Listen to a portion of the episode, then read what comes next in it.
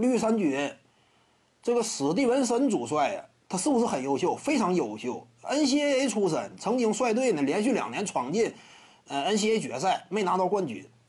但是这个也是个硬伤，你看没看到这个史蒂文森嘛？他之前率领球队连续两年闯进 NCAA 冠军，他属于战术型主帅。战术型主帅呢，有时候啊，你就不一定说特别擅长维持更衣室的稳定。欧文当年在队的时候，那更衣室鸡飞狗跳嘛，队内甚至莫里斯和这个杰伦布朗之间爆发了肢体冲突，这属于什么？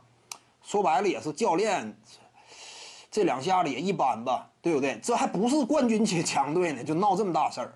你要说冠军强队都是顶级的巨腕的话，那互相之间有点矛盾纠纷呢，在所难免，对不对？都有腕嘛，你这腕还不是那么多呢，这互相之间就闹成这样。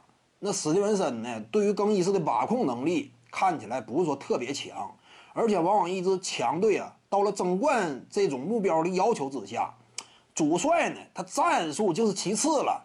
能不能捏合团队，对不对？你有的，你比如说鸡汤型主帅，他不是说一定不能存在的，因为说白了，战术啊也就那么回事儿。平时锻炼呢，有一套理论体系都差不多吧。至于说具体的场上战术执行呢，你看没看到公牛纪录纪录片啊？早期科林斯啊，最后一头你怎么布置的战术？把球交给迈克尔乔丹，你说这种战术做法对不对？话乱七八糟的，到现场也还得是 迈克尔乔丹解决问题。呃，泰伦卢啊，最后时刻给詹姆斯嘛，对不对？其他的我我安排战术也就是让詹姆斯接到球，具体怎么打你审时度势。为什么？这种历史级别的巨星啊，他们对于比赛的理解、临场的判断往往是正确的，对不对？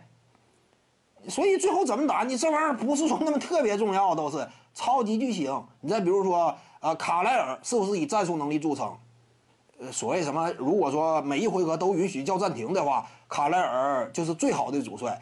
但是你看最后时刻，那不还得靠诺维斯基吗？你画一个战术啊，有啥用啊？最后时刻拉开，对不对？给诺维斯基，不都这样吗？因此你说史蒂文森他战术能力强，他就如何强啊？你不见得。到最后阶段基本都是战术也是一种思路吧，也是一种思路。但但是怎么讲呢？呃，主要还在于捏合，尤其这种顶级强队，你能不能捂住人儿？你这这这俩球星之间，你能不能捏合好？这是最关键的。人史蒂芬森这种的，差点意思，在这方面能力有所缺失，而且在职业赛场之上，他也从未证明过自己，对不对？真说取得什么高级别层次呀，也费劲嘛。再者就是参考他 NCAA 时期的履历呢，两次闯进 NCAA 决赛，两次都败了。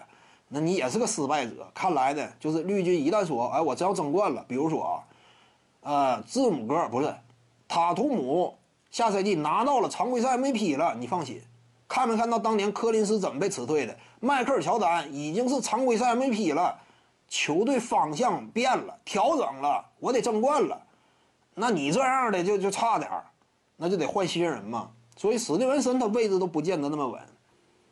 但是他一旦说被拿掉的话，有可能联盟当中处在中游的球队，呃，以年轻人为主的球队，可能说肯定是愿意给史蒂文森机会。但是争冠级别强队呢，看他能不能在有限的几年，真正完成冲顶吧。他只要说能做到冲顶的话，那以后妥了。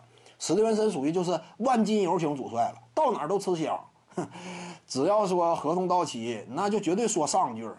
其他的有意向的球队呀，那得家门口三顾茅庐。就是史蒂文森，一旦说他能够拿冠军的话，因为他战术能力本身就强，NCAA 出产，战术能力本身就强。如果说还能做到我率队登顶，那就妥了。徐静宇的八堂表达课在喜马拉雅平台已经同步上线了，各位观众要是有兴趣的话呢，可以点击进入到我的个人主页当中，在专辑页面下您就可以找到它了。